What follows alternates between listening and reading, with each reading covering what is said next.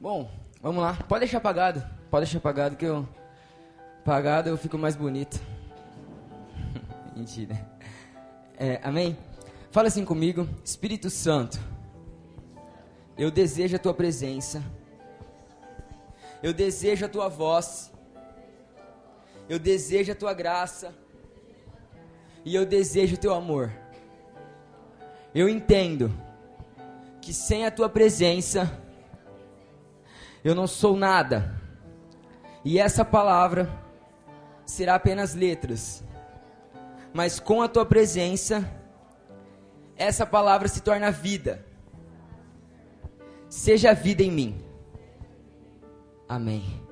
Amém, Senhor. Em nome de Jesus, eu entro na tua presença, Pai. Eu apresento a vida de cada adolescente aqui presente, Pai. De cada pessoa, Senhor. Vem com a tua unção e enche eles, Senhor, do teu amor e da tua graça. Que, Senhor, essa palavra não seja eu falando, mas seja o Senhor. Que a tua unção possa vir sobre nós, Pai. Que o Senhor possa estar nesse lugar, Senhor, porque o Senhor é bendito e louvado é o Senhor. Santificado é o Senhor. Tu reinas eternamente e nós queremos te louvar, te render toda a honra, toda a glória, todo louvor e toda a adoração. Em nome de Jesus. Amém. Amém? Abre a Bíblia aí que você não trouxe, em 1 Coríntios 13. 1 Coríntios 13 fala assim: Ainda que eu fale a língua dos homens e dos anjos, se não tiver amor, serei como sino que ressoa ou como prato que retine ainda que eu tenha o dom de profecia e saiba todos os mistérios e todo o conhecimento e tenha uma fé capaz de quê? Mover montanhas e não tiver amor, nada serei. Ainda que eu dê aos pobres tudo o que possuo e entregue o meu corpo para ser queimado, se não tiver amor, nada disso me valerá. O amor é paciente, o amor é bondoso, não inveja, não se vangloria, não se orgulha, não maltrata, não procura os seus interesses, não se ira facilmente, não guarda rancor. O amor não se alegra com a injustiça, mas se alegra com a verdade. Tudo sofre, tudo crê, tudo espera e tudo suporta. Agora vamos lá no versículo 13 que fala assim: Assim permaneçam agora esses três: a fé, a esperança e o amor. O maior deles, porém, é o quê? É o quê? O amor. Amém? A gente vive numa geração, a gente vive num tempo onde as pessoas sabem o significado da palavra amor, mas não sabem o significado da palavra amar. Ou seja, então para você saber o significado da palavra amor é muito simples. Você vai lá no dicionário, você pega a definição e você sabe, você pesquisa no Google e é a mesma coisa o significado da palavra amar. Mas quando a gente fala de amar, a gente fala de ter a experiência, de ter passado por isso, de praticado isso. Infelizmente, a gente vive numa geração que não ama. A gente vive numa geração que tem confundido um pouco as coisas e não tem conseguido amar da forma correta. A gente vive numa geração onde é muito fácil falar um eu te amo. É muito fácil, você conhece um cara no Tinder, você tá lá duas semanas conversando com o cara, passou lá, ah, nossa, ele é tão fofo comigo, nossa, tô amando ele. Você conhece a mina, a mina é bonita, a mina é isso, é aquilo, você fala, nossa, tô amando aquela mina. Não, você não tá amando. Você pode estar apaixonada por ela, mas você não está amando. E a gente confunde muito o que é o amor e a paixão. Mas são duas coisas diferentes. A paixão não é um sentimento, a paixão é um estado. A paixão, você não fica assim, nossa, eu estou sentindo paixão. Não, você está apaixonado. Então a paixão é como se você pegasse, sei lá, uma maçã. Você pegou uma maçã e aí você olha à frente dessa maçã e está olhando só um lado. E esse lado é muito vermelho, é muito bonito, é muito doce, é um lado top. E você fala: Nossa, eu tô apaixonado por essa maçã. Eu quero ter essa maçã minha vida inteira. Eu quero andar com essa maçã. Só que você está perdendo o outro lado da maçã. Enquanto isso, o outro lado tá podre, o outro lado tá cheio de bicho, o outro lado tá tudo zoado. E você está perdendo o outro lado. E aí você está apaixonado não pela maçã, você está apaixonado por aquele lado. Mas o amor, o amor não é um estado, o amor é um sentimento. O amor tudo suporta, o amor tudo crê, o amor tudo sofre. O amor é você pegar aquela maçã, olhar os dois lados e falar: Nossa, eu curto aquela maçã, mesmo ela tendo suja e mesmo ela tá boa. Isso é o amor. E a Bíblia, esse livro aqui, é o livro que mais fala de amor na face da terra. É o livro que, se você pegar, ele é a personificação do amor. É o amor em letras é o amor em letras, isso é a Bíblia. Você pode pegar todas as novelas de Shakespeare, você pode pegar todas as novelas da Globo, você pode pegar todos os, os livros, você pode pegar o livro que for, as novelas de cavalaria, você pode pegar o que for. Nenhum deles vai se comparar à Bíblia. Você pode pegar, ter lido todos os livros do John Green, é, você pode ter lido A Culpa é das Estrelas, é, Quem é Você Alaska, não sei o que das Tartarugas, Tartaruga Ninja, sei lá o que. Você pode ter lido tudo isso. Nenhum deles vai chegar aos pés da Bíblia. A Bíblia, ó, viaja comigo um pouco. A Bíblia é como se fosse assim. A Bíblia é como se fosse um príncipe que vive no seu castelo e cheio do seu esplendor, cheio da sua honra, cheio da sua glória. E esse príncipe escreve uma carta de amor para uma jovem plebeia, uma carta de amor para uma jovem camponesa, uma serva, e ele escreve uma carta dizendo o quanto ele a ama. E ele usa as melhores palavras, e ele usa os melhores dialetos, e ele usa as melhores coisas para expressar o seu amor por ela. Essa é a Bíblia. É a carta de Deus para nós. A Bíblia é inteiramente a carta de Deus para você. Eu sei que tem gente que não gosta da Bíblia porque é de papel, né? Tem essa pessoa, tem gente assim que não gosta de ler muito, né? Normal. Tem gente que até nem assiste aquela série lá, La Casa de Papel, porque tem papel no nome. e a Bíblia é o livro do amor, é o livro do amor de Jesus por você. Então ele fala aqui que você é linda, que você não há defeito algum. É como se você lê Cantares. Cantares é uma carta inteirinha feita para Deus te falar o quanto você é lindo, o quanto Ele te ama. Amém? E a gente vê o amor de Jesus nisso. A gente vê o amor de Jesus na nossa identidade. A Bíblia fala disso, da nossa identidade. E você pode pegar a Bíblia inteira e resumir o que ela fala para você. Ela vai falar assim: fala assim comigo, eu sou o amado de Deus. Eu sou amado de Deus. É isso que você é. Você é o amado de Deus, você é a amada de Deus. Essa é a sua identidade. Essa é a sua identidade, porque o amor de Jesus foi tão grande por você que ele deu essa identidade para você. Essa é, que devia estar escrito no seu RG, você é o amado de Deus. Você é o amado de Deus, segundo a palavra que fala até mesmo em João 3,16. Porque João 3,16 fala, porque Deus amou o mundo, ou seja, porque Deus amou você de tal maneira que deu o seu Filho unigênito para você, para que se você crer nele, você não se perca, mas para que você tenha vida eterna. Você consegue entender isso? É muito profundo, isso é muito top. Fer, pega um copo de água para mim, por favor. Obrigado é muito top. E esse é o amor de Jesus. Esse é o amor. Esse é o amor. Amém? Eu sou o amado de Deus. Essa identidade tem que estar com a gente. O amor de Jesus é algo muito louco, cara. O amor de Jesus é o seguinte: Ele nunca falou, Eu te amo. Você não vai ver na Bíblia uma declaração de Jesus chega para um discípulo e fala, Eu te amo. Mas ninguém nunca amou igual ele amou. A gente tem João. João, ele foi chamado de discípulo amado. João, ele fala, ele mesmo se refere a ele, quando ele vai escrever, ele fala assim: Jesus chegou ao discípulo que, amava, que o amava, a discípulo que Jesus amava. Mas mesmo assim a gente não encontra no Evangelho de João algum versículo que Jesus fala para João: Eu te amo. Então você pode pensar como que João sabia que Jesus o amava se ele nunca falou um Eu te amo? Simples. Porque Jesus ele não veio aqui para expressar o amor dele por você através de uma palavra, através de uma frase. Não, ele veio aqui expressar o amor dele para você através de um ato de sacrifício, através de uma entrega. Então ele veio se entregou por você totalmente por amor. Totalmente por amor. E eu não sei o que você pensa, mas você não está aqui porque um dia Jesus morreu pelos seus pais. Você não está aqui porque um dia Jesus morreu pela sua tia. Você não está aqui porque um dia Jesus morreu por mim. Não, você está aqui porque um dia Jesus morreu por você. Amém? Você está aqui porque um dia Jesus morreu por você. É para isso que você está aqui.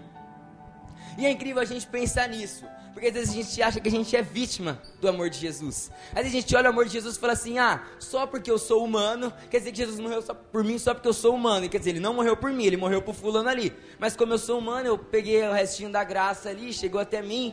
Mas não, você não é vítima do amor de Jesus, você é o alvo. Ei, o amor de Jesus não é uma bala perdida. Não é uma bala perdida, mas é um tiro de sniper. O amor de Jesus é um tiro de sniper, ele mira e acerta, e ele acertou você. O amor de Jesus acertou você, é por isso que você está aqui. É por isso que você está aqui, é por isso que você tem uma família, é por isso que você tem uma casa, porque o amor de Jesus acertou você. Amém? Fala um glória a Deus aí, por favor. Aleluia. Aleluia. Ó, você quer entender isso, se não ser vítima de seu alvo? É o seguinte, vou dar um exemplo aqui. É como se um assaltante, ele entrasse numa loja aí esse assaltante entrou numa loja e ele foi assaltar o caixa.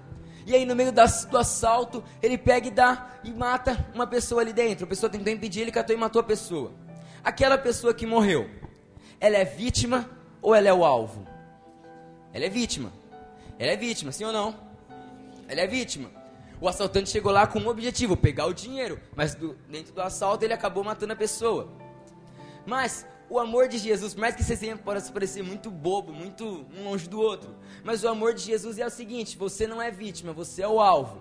Você não é vítima, você é o alvo. O alvo é você e o amor dele acertou você. O amor dele veio na cruz e acertou você. Ou seja, a cruz não é do seu irmão, a cruz é sua. A cruz que ele tomou sobre as costas é a sua. Foram as suas marcas que Jesus levou na cruz, foram os seus pecados que Jesus levou na cruz, foram os seus erros que Jesus levou na cruz e foi a, a vida dele que ele te deu.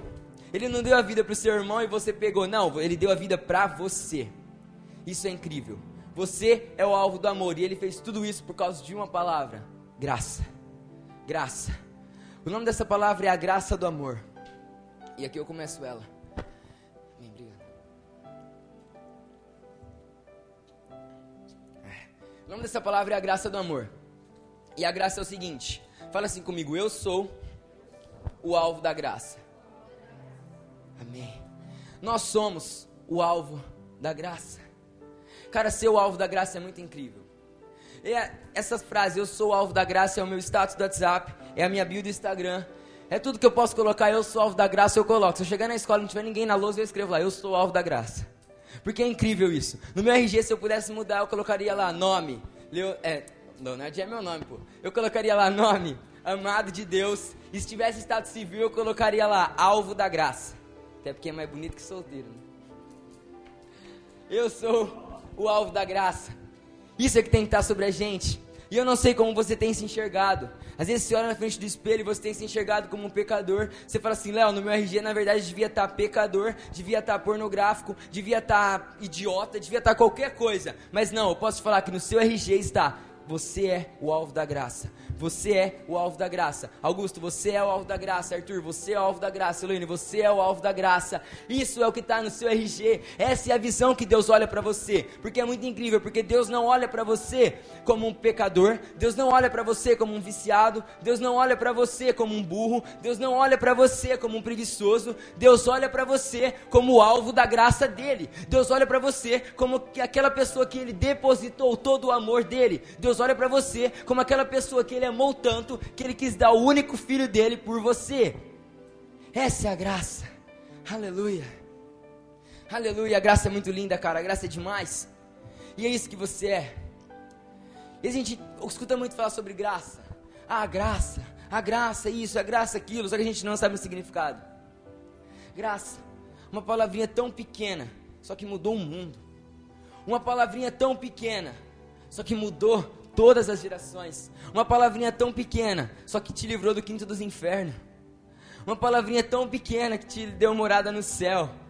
Cara, a graça é demais. E a graça, o que é graça? A definição de graça é muito simples: é o contrário de mérito.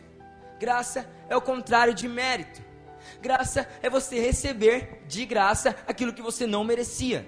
Ou seja, a graça não é uma troca. É uma coisa, vou dar mais um exemplo. Se chegar numa loja você comprar um PS4. Então você está lá, você quer comprar seu PS4, até porque é muito melhor que Xbox. oh, não interrompe não. Começou a manifestar já.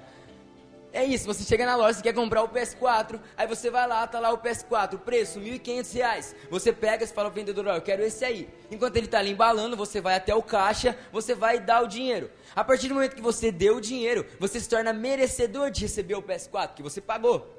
Ou seja, é uma troca, você está comprando. Agora você vai em outra loja, aí chega na loja e está escrito assim, PS4 de graça. Aí você fala, você pega, é de graça mesmo? É de graça. Então vai lá, vai no caixa e já retira o PS4. Você não era merecedor de receber aquele PS4.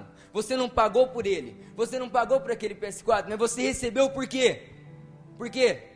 Porque é de graça. Você recebeu porque é de graça. E a mesma coisa a sua vida. Você não pagou pela sua vida. Você recebeu a vida porque ela é de graça. Eu não sei vocês, mas eu não lembro de quando o médico foi me tirar da barriga da minha mãe. Ele me tirou pela metade e falou assim: Ó, já tirei metade. Para tirar outra, tem que assinar o plano premium, 650 reais por mês. Não, eu não lembro disso. Ele me tirou o dia inteiro, de graça. Por quê? Porque eu recebi a vida não foi dele, mas foi de Jesus, através da graça. Isso é incrível. E às vezes a gente fala, ah, beleza, Léo, peguei aqui o que é graça, peguei a definição, mas a gente entende a teoria, mas não pratica ela.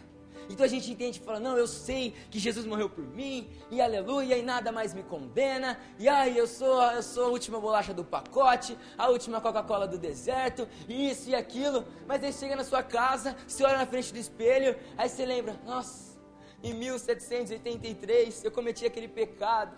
Ah, porque em 1910 eu estava no meu quarto e eu vi pornografia. Ah, porque em 1530 eu menti. Ah, é porque em 1710 eu fiz isso. Ei, Ei, nada te condena. Nada te condena. Você é livre. Você é livre. E às vezes a gente pode pensar assim: uma vez uma pessoa chegou para conversar comigo e ela falou assim: Léo, se eu pecar e pedir perdão, Deus vai me perdoar? Eu falei: vai. Aí ela falou: beleza, mas se eu pecar de novo e pedir perdão de novo, Deus vai me perdoar? Eu falei: vai. Léo, mas isso pela terceira vez eu pecar e pedir perdão, Deus vai me perdoar? Eu falei: vai. Aí a pessoa ficou falou, ah, tá errado. Eu falei, não, não tá errado, é a graça. Ela falou, ah, então eu vou sair pecando, aí depois eu venho e peço perdão. Eu falei, não. Porque quando você entende o amor, quando você entende a graça, você sabe que não tem prazer maior do que receber a presença de Jesus. Você entende que não importa o que você faça, nenhum prazer é maior do que receber a graça de Jesus. Ou seja, você entende que o prazer de ver um vídeo pornográfico nem se compara ao prazer de receber o Espírito Santo. Você entende que o prazer de ficar com uma menina, de ficar com um menino, não é igual ao prazer de receber o amor de Jesus. Você entende que o prazer de mentir não é igual ao prazer de falar da verdade de Deus. Uma vez eu vi uma frase de um pastor que fala assim: a graça não tira a possibilidade do pecado, ela tira a graça do pecado. Você consegue entender isso? Vocês estão comigo, gente? Amém? Fala um glória a Deus aí então, pelo amor de Deus. E quando a gente vive uma vida tentando, a gente vive uma vida fora da graça, a gente vive uma vida tentando não agir como um pecador. Então você na sua escola você tenta não agir como um pecador, na sua casa você tenta não agir como um pecador, você tenta não pecar.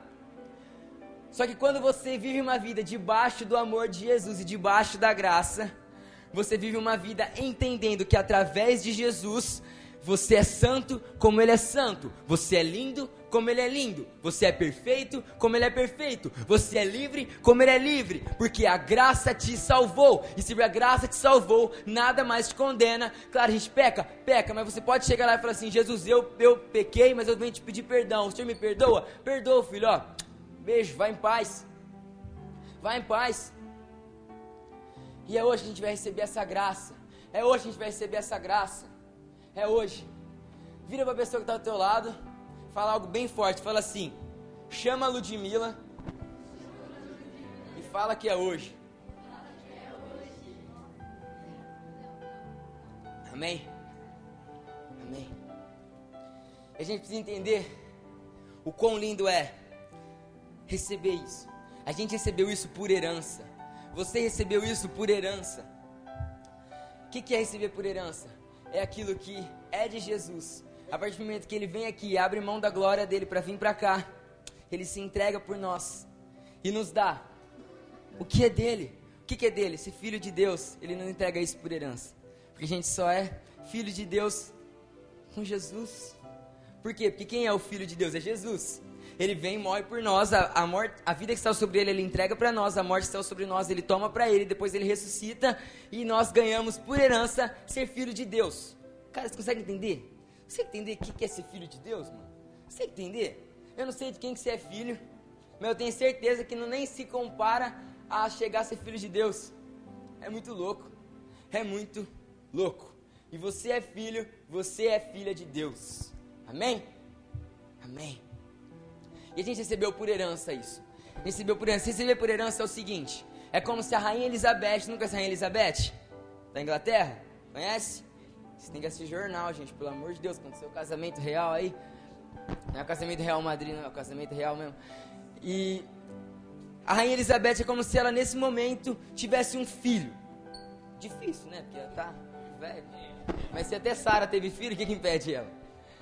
Nossa, você sabe quem foi Sara, mulher de Abraão? Pegaram, né? Glória a Deus, glória a Deus. E é como se a Rainha Elizabeth tivesse um filho. A partir do momento que aquele bebê nasce, ele já nasce sendo príncipe. ele já nasce sendo cordeiro. Ele já nasce recebendo os benefícios de ser príncipe. E a mesma coisa, gente. Através de Jesus, a partir do momento que a gente nasce, que a gente chega ao mundo, a gente já nasce sendo filho de Deus, a gente já nasce sendo cordeiro com Jesus, a gente já nasce recebendo os benefícios de ser filho do Rei dos Reis, de ser filho do Senhor dos Senhores, de ser filho do Todo-Poderoso. Cara, isso é demais. Você é filho do Todo-Poderoso. Isso é demais. Isso é demais. O que é ser filho do Todo-Poderoso? É o seguinte: Deus Santo, Jesus, Rei e Senhor de Senhores, Espírito Santo, Santo Santo, Espírito de Deus, Espírito da verdade. E Ele, e Deus tem todo o domínio, tem todo o poder, tem toda a glória, tem toda a honra. Se Deus é o nosso Pai, e Ele é o dono do ouro e da prata, nós já recebemos o ouro e a prata. Se Deus é o nosso Pai, e Ele é o dono da saúde, nós já recebemos a saúde. Se Deus é o nosso Pai, e Ele é o dono da vida, nós já recebemos a vida, e se Deus é o nosso Pai e é o dono da vida eterna, nós já recebemos a vida eterna através da graça. Isso é demais, aleluia. Oh. Cara, você está aqui e você pode ficar tranquilo. Você pode ficar tranquilo nesse mundo que se você perseverar, se você crer em Jesus, se você continuar firme na caminhada, continuar firme na pegada, você sabe que a hora que acabar isso aqui, você vai chegar no céu e vai colocar em mãos aquilo que já é seu por herança através de Jesus. Você vai colocar em mãos a vida de Jesus. Você vai colocar em mãos a vida, convivendo aqui, ó, ao lado do Pai, face a face, cara, isso é demais é você conviver do lado, é você conviver e receber, andar pelas ruas de ouro, é ter. Cara, isso é demais, eu fico até sem palavras. Porque a gente não consegue nem imaginar como que é o paraíso. Engraçado é que se passasse um vídeo aqui de como é o paraíso, a gente ia querer ir pra lá agora, né? Mas às vezes a gente não entende muito bem como que é, não entende muito bem como que é ter a intimidade do Pai. Ter a intimidade com Deus, se relacionar com Deus, conversando. Imagina, cara, muito louco. Você está andando na rua, putz, tropecei em Abraão. Nossa, velho, é muito louco. É demais. E a gente recebeu isso por causa do amor de Jesus. O amor dele nos dá mais uma identidade. Fala assim comigo. Três identidades, quais são? Eu sou o amado de Deus. Eu sou o alvo da graça. E agora fala assim: Eu sou o cordeiro. Co-herdeiro, não é cordeiro não. Fala cordeiro, dá até fome. Você é o cordeiro. Você é o cordeiro. Isso é incrível, mano. Isso é incrível. Seu cordeiro te dá privilégio, te dá benefício, não, a gente não consegue entender. E te nos dá uma identidade do amor. Ei, eu não sei o que está assim falando às vezes na tua mente. Mas eu posso te falar uma coisa. O que, que o diabo é? O pai da mentira, sim ou não? Ele é o pai da mentira. E a mentira é o oposto da verdade, sim ou não? Sim. E quem é o pai da verdade é Deus, sim ou não? Sim. Ou seja, se o diabo é o pai da mentira, o que ele fala é mentira. Se o que ele fala é mentira, o oposto daquilo é a verdade. E se opor... Entende isso? Entende? Consegue entender? Calma, não viaja ainda não, ó. Ou seja, se o diabo é o pai da mentira, aquilo que ele fala sobre você, você pode ter certeza que é mentira. E se aquilo que ele falou sobre você é mentira, você pode confiar que é, você é o oposto daquilo. Você é aquilo que a Bíblia fala que você é. Ou seja, o diabo te chama de burro. A Bíblia vai e fala que você é sábio. O diabo te chama de feio. A Bíblia vai e fala que você é lindo. O diabo te chama de o diabo te chama de preso. A Bíblia fala que você é livre. O diabo te chama de impuro. A Bíblia fala que pelas suas, por suas pisaduras fomos sarados. A Bíblia fala que pelas vestes dele nós fomos limpos. A Bíblia fala que aquele que não tinha pecado se fez pecado em nosso lugar. E o diabo vem e fala que você não é digno, mas a Bíblia fala que pela graça você foi dignificado. Pela graça você pode chegar ao Santo dos Santos. Pela graça, você pode chegar onde ninguém nunca antes pisou. Pela graça, o véu se rasgou. E quando o véu se rasgou, você pode entrar lá e se relacionar com Deus face a face. Você pode se relacionar com Deus face a face. Como um pai, como um filho, com um pai. Isso é demais. Glória a Deus. Cara, você não entendeu isso. Se tivesse nisso, estava rolando no chão. Você não entendeu isso, cara. Só que eu sei que o dia que você entender a graça, você vai pirar. O louvor pode subir. Eu, o dia que eu entendi essa graça, a minha vida foi transformada. Cara, eu tava conversando com Jesus esses dias e eu faço algo na escola que chama Atos Movement. E é um movimento, é um movimento de alguns jovens e a gente se reúne e a gente fala da palavra, a gente fala das coisas de Deus e a gente fala lá e tem sido uma grande revolução que tem acontecido lá.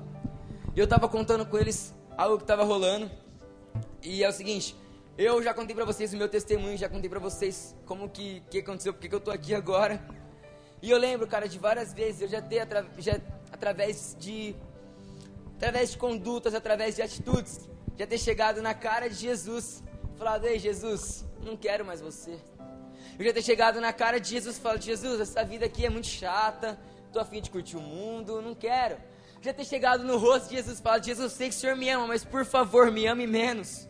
Por favor, me ame menos. Eu já sei quantas vezes eu tentei fugir do amor dele. Eu sei quantas vezes eu quis deixar de ser cristão. Eu sei quantas vezes eu quis parar de participar do amor, de sentir o amor. Eu sei quantas vezes eu corri do amor, mas eu tenho uma notícia para você: o amor de Deus é perseguidor, o amor de Deus é ousado e o amor de Deus me perseguia. O amor de Deus me perseguia, cara, e eu tentava fugir e eu falava: "Não, eu não quero mais", mas eu não conseguia. Então eu tentava pecar, eu falava: "Nossa, nem para pecar eu presto, porque eu não consigo pecar". E aí eu tentava correr e o amor dele me perseguia, e eu tentava fugir, o amor dele ia atrás de mim. Isso é incrível, cara. Isso é incrível, porque uma vez eu não, não, aguentava mais correr. E eu falei, eu preciso voltar para Deus. Eu preciso voltar para Deus. E aí eu falei, eu vou virar, eu vou virar. Eu tava correndo de Deus, falei, agora eu vou virar, eu vou ter que voltar. E a hora que eu virava, eu falei, a hora que eu virar, eu vou achar um Deus bravo, eu vou achar um Deus com um chicote na mão, querendo já dar uma chicotada nas minhas costas. Mas foi incrível, porque a hora que eu virei, eu encontrei um Deus de braços abertos. A hora que eu virei, eu encontrei um Deus que olhou para mim e falou assim: Ei, eu não te olho pelo pecado que você fez, eu te olho por quem eu te fiz. Eu te olho por quem eu te fiz. E Ele está aqui para limpar todas as marcas. Ele está aqui para limpar todas as marcas. Pode ficar de pé. Ele está aqui para limpar tudo. Da mesma forma como Ele me limpou, Ele pode te limpar. E você pode ter ouvido essa palavra e falar assim: Léo, beleza. Mas eu só quero saber como eu posso ver essa graça na minha família. Se lá na minha casa é pai contra mãe, é eu contra meu irmão, é meu tio contra minha tia, é meu cachorro contra meu papagaio. Eu quero saber, Léo, como que eu posso enxergar essa graça se está tudo péssimo? Simples. Cristo em nós é a esperança da glória. Cristo em nós é a esperança da glória. Ou seja, se Cristo em nós é a esperança da glória, você pode ficar tranquilo que se você crê em Jesus, você tem a esperança de que aquilo que você quer receber, você já recebeu. Se você, você tem o entendimento que se você crê em Jesus, a saúde que você tem buscado já está sobre você. Você tem o entendimento se você crê em Jesus, a restauração na tua família que você quer já está sobre a tua, que nada mais te condena. E quando você crê em Jesus, você entende que aquilo que você não receber aqui, você vai receber lá. Aquilo que você não receber aqui, pode ficar tranquilo, ó. Lá você recebe lá você recebe. A casa que você quer, se não receber aqui, lá você recebe. Mas a promessa que Deus te fez, eu declaro sobre a tua vida, ela vai se cumprir.